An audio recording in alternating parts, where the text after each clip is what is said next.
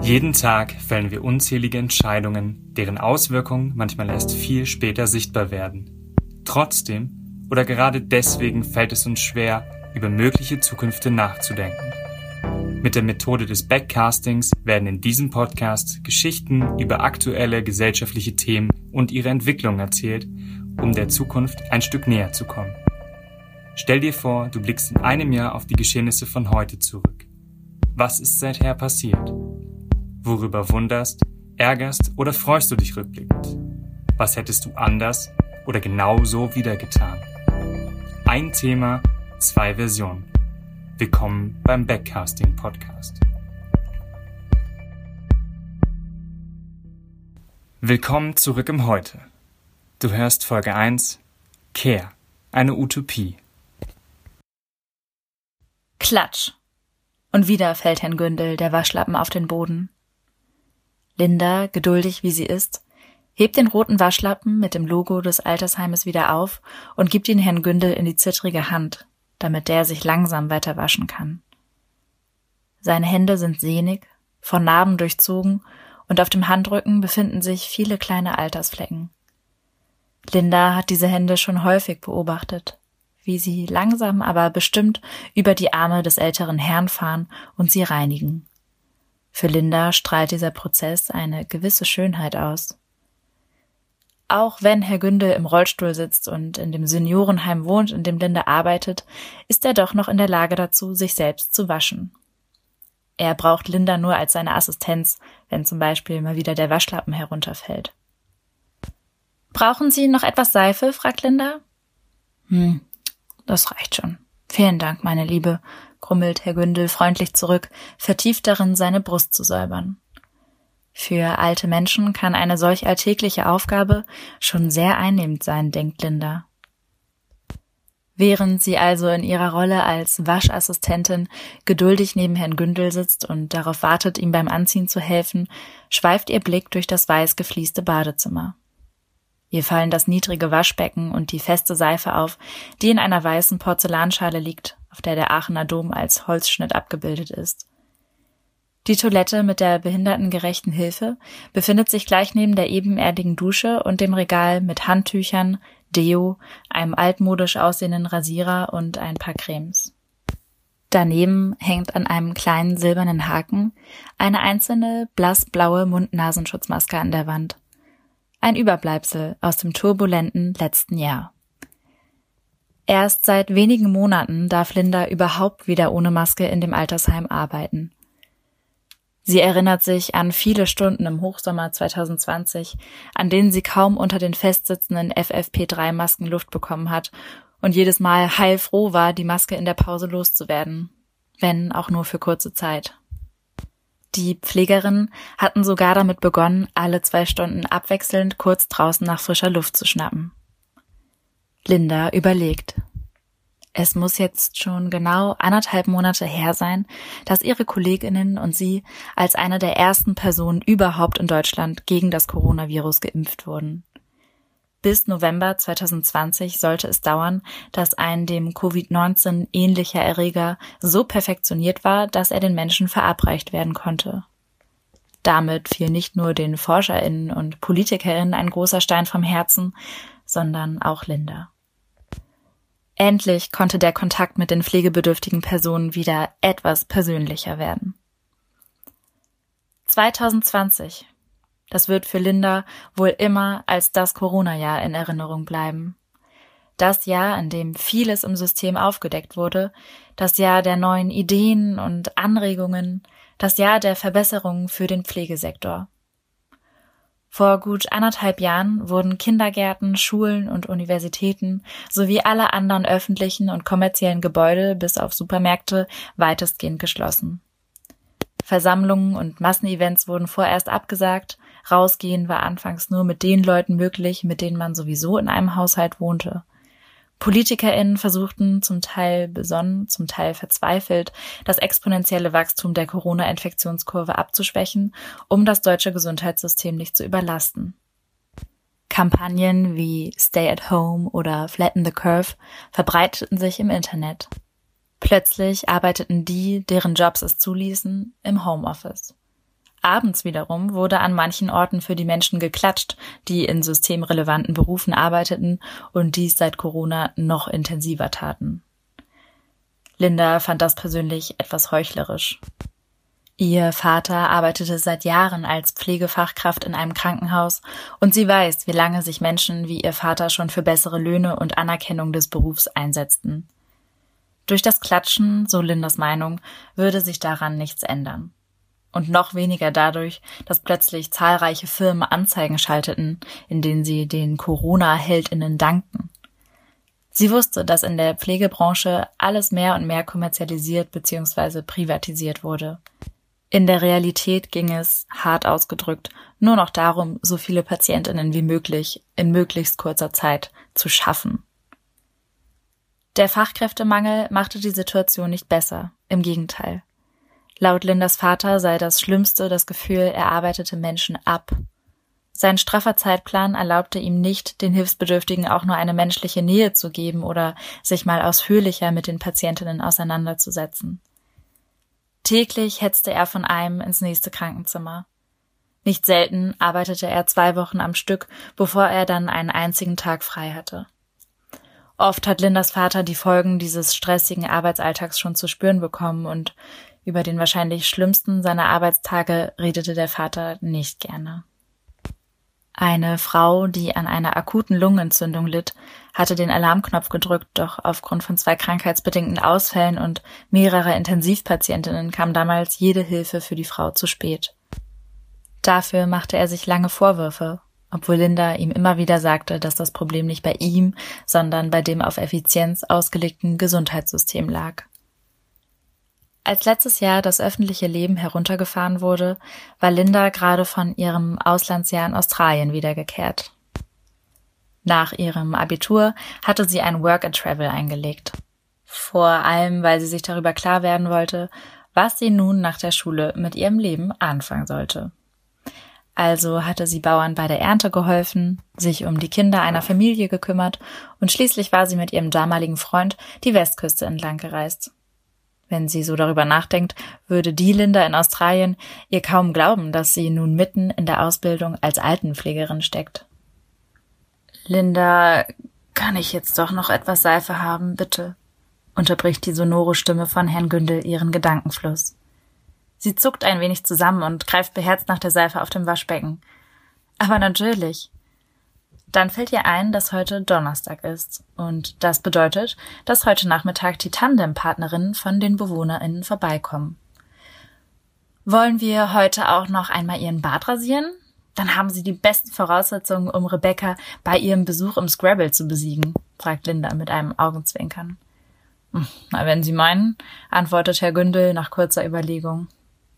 Ich freue mich sehr auf diese Stunden mit Rebecca. Sie ist eine kluge junge Frau was auch bedeutet, dass ich nicht häufig gegen sie gewinne. Selbst der schönste Bart kommt nicht an ihren reichen Wortschatz heran. Das Programm der Tandempartnerinnen für Pflegebedürftige wurde erst letztes Jahr von dem Bundesministerium für Familie, Senioren, Frauen und Jugend ins Leben gerufen, nachdem durch die Corona-Pandemie deutlich wurde, wie viele, vor allen Dingen ältere Menschen, unter Einsamkeit leiden. Junge Menschen verbringen regelmäßig Zeit mit einem oder einer Rentnerin oder einer pflegebedürftigen Person. Sie spielen etwas oder gehen spazieren. Das Programm ist keine Einbahnstraße. Die Älteren bringen den Jüngeren vermeintlich einfache, jedoch in den jüngeren Generationen oft unterschätzte Fähigkeiten wie Backen, Kochen oder Gemüseanbau bei. Viele der Seniorinnen sind handwerklich sehr bewandert und so reparieren sie mit ihrem Tandem Möbel oder flicken Socken. So simpel diese Tätigkeiten klingen, die Initiative kommt an. Erst letztens verkündete das Ministerium auf ihrer Seite, dass mittlerweile über 200.000 Tandempartnerinnen in über 300 Städten und Gemeinden aktiv sind. Auch ihre Cousine Rike in Bremen und einige von Lindas Freunden aus der Schule haben mittlerweile eine oder einen Tandempartner. Rike, die alten Menschen früher immer wenig abgewinnen konnte, erzählt immer ganz begeistert von ihren Aufenthalten im Altenheim. Behutsam holt Linda den Rasierapparat und den Rasierschaum aus dem Regal und beginnt damit, Herrn Gündel den fluffigen Schaum auf sein Gesicht aufzutragen. Herr Gündel trägt gerne einen Schnäuzer und ein Kinnbärtchen, weshalb er häufig von Frau Schneider von nebenan Graf Gündel genannt wird. Lindas Gedanken schweifen erneut zu der Situation von vor einem Jahr ab. Dass sie nun im dualen Studium sowohl die Ausbildung zur Altenpflegerin macht, als auch das Bachelorstudium der Pflegewissenschaften absolviert, wäre ihr damals noch ein ferner Gedanke gewesen. Ursprünglich wollte sie Jura studieren. In der Oberstufe hat sie viel dafür getan, dass die Abi-Note nicht zum Ausschlusskriterium wurde. Etwas mit Menschen machen, jedoch auch einem Beruf nachgehen, bei dem ihr Kopf zum Einsatz kommt. Das kam ihr sinnvoll vor. Linda stellte sich vor, dass sie Juristin für besonders komplizierte Fälle sein könnte. Die Gespräche mit ihrem Vater, der ihr den Beruf der Pflegerin schmackhaft machen wollte, überzeugten sie lange Zeit nicht. Zu schlecht waren die Arbeitsbedingungen und das Gehalt. Das traf leider auch auf ihren Vater zu, der trotz allem seinem Beruf gegenüber sehr loyal war. Das, was Linda von der Arbeit ihres Vaters mitbekam, führte bei ihr zu einem starken Verlangen, etwas verändern zu wollen. Für Linda war nicht akzeptabel mit anzusehen, wie Menschen im Gesundheitswesen ausgebeutet wurden. Während der Pandemie vor einem Jahr kamen viele dieser Aspekte nur noch deutlicher ans Licht. Sie las von Petitionen, die sich an das Gesundheitsministerium wandten und eine langfristige Restrukturierung des Gesundheitssystems in Deutschland forderten und dafür gerne auf Applaus vom Balkon verzichteten. Auch Linda, die sich im ersten Moment irgendwie nutzlos fühlte, verfasste schließlich E-Mails an verschiedenste PolitikerInnen, um diese dazu zu bewegen, doch endlich etwas gegen die durch die Corona-Krise verschärften Missstände in der Pflege zu tun. Sie las im Internet von Aktionen mit Bannern vor dem Gesundheitsministerium in Berlin. Viele Forderungen gingen ins Leere und die Komplexität der Situation wurde immer deutlicher. Als die Regierung dann begann, Milliarden in die längst überholte Automobilindustrie und die Luftfahrt zu investieren, wurde Linda noch wütender. Ihr Vater und seine Kolleginnen begaben sich derweil jeden Tag in das Dilemma. Zum einen wollten sie für die hilfsbedürftigen Menschen da sein, zum anderen waren sie zum Teil selbst gefährdet, sich mit dem Virus anzustecken. Lindas Vater und sie beschlossen eines Abends schließlich, die ungewohnte Aufmerksamkeit auf systemrelevante Berufe zu nutzen und sie noch weiter zu befeuern. Sie starteten eine Online-Demo. Mithilfe von Plakaten und Bannern, die sie vor dem Gesundheitsministerium abstellten, übermittelten sie ihre Ängste und Forderungen. Etwas Ähnliches hatten sie bei Fridays for Future während des globalen Klimastreiks gesehen. Das war eine sehr große Aufgabe gewesen. Für Linda vielleicht die größte überhaupt bisher. Vier Wochen lang verbreiteten sie ihre Demonstrationen und forderten Menschen dazu auf, ihnen Plakate mit den Forderungen zuzusenden. Noch heute hängen viele der Schilder in dem Haus ihrer Eltern. Zahlen statt Klatschen, Gesundheit statt Geld und viel mehr. Rund tausend Plakate wurden ihnen innerhalb von vier Wochen zur Verfügung gestellt. Durch einen Freund ihrer Mutter hatten sie die Möglichkeit, die Demonstration live auf YouTube zu übertragen. Wenn sie heute darüber nachdenkt, kribbelt es immer noch in ihrem Bauch. Vor allen Dingen, wenn sie daran denkt, dass es wirklich gewirkt hat. Dass ihre Protestaktion dieses Mal nicht auf verständnisvolles Nicken oder taube Ohren gestoßen ist. Als es dann soweit war, Liebes, wann sind wir eigentlich fertig? Mein Kaffee wartet auf mich. Herr Gündel blickt Linda erwartungsvoll an. Diese entschuldigt sich und sagt wahrheitsgemäß, dass sie wohl etwas geträumt hat. Ach, keine Ursache. Ihr jungen Leute müsst auch noch träumen können, um an einer besseren Welt zu arbeiten. Linda schmunzelt. Wie recht Herr Gündel doch hat. Sie putzt ihm schnell noch das Gesicht ab und hilft ihm dann in sein Hemd. Linda schiebt ihn zurück in sein Wohnzimmer. Die Bewohner des Heimes nehmen meistens ihre alten Möbel mit in das Zimmer im Heim. In Herrn Gündels Wohnzimmer, das gleichzeitig auch sein Schlafzimmer ist, steht ein Fernsehschrank, den er schon vor langer Zeit in ein riesiges Bücherregal umfunktioniert hat, ein alter, durchgesessener, dunkelgrüner Ohrensessel, ein kleines Tischchen davor, auf dem ein gesticktes Deckchen liegt und ein alter Holzstuhl, der mit Ornamenten verziert ist. Hinter dem Ohrensessel steht Herr Gündels Bett sowie sein Kleiderschrank aus hellem Holz. Das Bett bringen die Bewohner nicht selbst mit, weil es an die jeweilige Pflegestufe angepasst ist. Weil Herr Gündel im Rollstuhl sitzt und nicht alleine ins Bett steigen kann, ist dieses zum Beispiel in der Höhe verstellbar. Auf dem Bett liegt eine blaue Bettwäsche mit weißen Karos. Auf dem Nachttisch steht ein Strauß bunter Frühlingsblumen. Daneben liegen eine Schachtel Zigarren und ein gemaltes Bild von seinen Enkeln, das die Familie von Herrn Gündel ihm gestern mitgebracht hat. In meinem Alter macht's auch nichts mehr, wenn ich jetzt noch rauche, sagt Herr Gündel immer. Er liebt es, draußen im Park eine Zigarre zu paffen und dabei ein Buch seines Lieblingsautors Hesse zu lesen. Seit Corona hat Familie Gündel viel mehr Zeit, den Familienältesten zu besuchen. So kommen sie sogar fast jedes Wochenende vorbei, auch spontan mal unter der Woche. Für viele Familien hat die Corona-Pandemie gezeigt, dass die Sorge um ihre Familienmitglieder und die Menschen, die ihnen am Herzen liegen, wichtiger ist, als erfolgreich im Job zu sein oder Karriere zu machen. Viele Arbeitgeber haben 2021 damit begonnen, sogenannte bezahlte Pflegetage einzuführen, in denen Familien die Zeit haben, ausschließlich mit der Pflege von ihren Angehörigen beschäftigt sind. Linda öffnet den Kleiderschrank, in dem fein säuberlich die Hemden von Herrn Gündel aufgehängt sind. Sie greift nach einer grün-weiß karierten Weste, von der sie weiß, dass Herr Gündel sie gerne trägt. Sie hilft ihm beim Anziehen und schiebt den Mann schließlich vor den Spiegel am Kleiderschrank. Na, schauen Sie mal. Ich finde, Sie sehen super aus, grinst Linda freundlich. Ja, vielen Dank, Frau Liedke. Eine Sache wäre da noch. Meine Hände, die schmerzen schon wieder so vom Waschen. Wegen meines Rheumas, wissen Sie. Werden Sie so nett und könnten mir Sie ein wenig massieren? Das hat beim letzten Mal sehr geholfen. Linda schaut auf die Uhr. Sie hat noch etwa eine Viertelstunde Zeit, bis sie zu ihrer nächsten Patientin geht. Tätigkeiten dieser Art waren vor der Pandemie aufgrund von Zeit bzw. Personalmangel undenkbar. Daher ist es für sie immer noch etwas ungewohnt, jetzt wo alles etwas entspannter ist. Wobei entspannt vielleicht das falsche Wort ist. Menschlich trifft es besser. Ja, in Ordnung. Wir wollen ja nicht, dass die schmerzenden Hände die Ursache sind, wenn sie im Scrabble verlieren, sagt sie neckisch. Sie berührt die etwas knochigen, aber warmen Hände des alten Mannes. Linda merkt die Verspannung sofort und beginnt erstmal damit, sie ein wenig zu lockern. Während sie sich mit kreisenden Bewegungen an den Handflächen entlang arbeitet, gelangt sie schnell wieder zu ihren vorigen Gedanken zurück.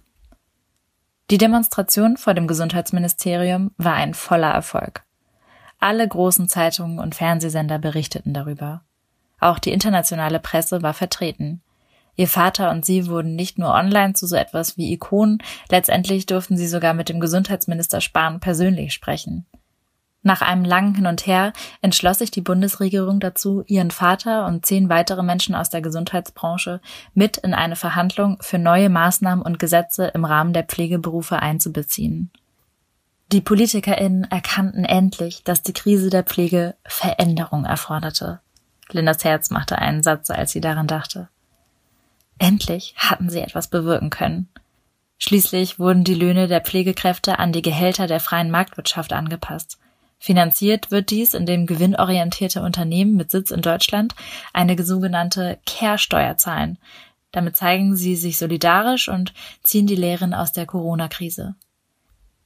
Wirtschaften ist nur dann möglich, wenn die Gesundheit von Menschen bedingungslos gesichert ist.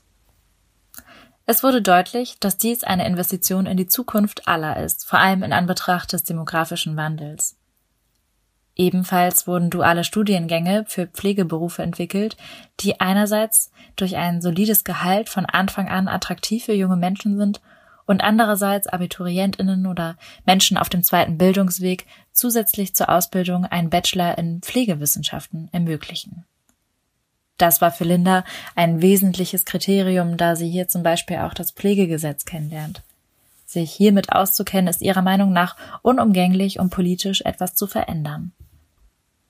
Auch das Gehalt der Auszubildenden in Gesundheitsberufen wurde erhöht. Der Beruf wird damit attraktiver gemacht, um nicht zuletzt auch den pflegebedürftigen Menschen endlich die nötige Zeit und Pflege zuzusprechen, die sie wirklich brauchen und um das Pflegesystem sowie die Pflegekräfte zu entlasten. Auch die Art und Weise, wie die Pflegenden arbeiten, wurde von Grund auf neu durchdacht. So wird ihnen zum Beispiel mehr Verantwortung und Vertrauen zugesprochen und Pflegerinnen können selbst einteilen, für welchen Patienten sie wie viel Zeit aufwenden müssen. In vielen Alten- und Pflegeheimen gibt es bereits keine getakteten Zeitpläne mehr und das neue Konzept bewährt sich mehr und mehr in der Praxis. Ende 2020 wurden bereits mehrere hunderttausend neue Auszubildende eingestellt. Die Aktion von Linda und ihrem Vater hatte viele Menschen aufgerüttelt und die Debatten um die neuen Pflegegesetze werden weiterhin geführt. Von vielen Menschen in der Gesellschaft werden sie immer noch aufgeregt verfolgt. Linda spürt, wie sich die alten Hände langsam aber sicher entspannen. Sie fühlen sich nun weich und geschmeidig an. Langsam kommt sie zurück ins Heute. Wahrscheinlich hat sie heute einen neuen Rekord im Gedankenverlieren aufgestellt. Aber irgendwie auch schön zu wissen, dass sie selbst einen kleinen Teil zu einer großen Entwicklung beitragen konnte. Das war der Backcasting Podcast. Folge 1 Care.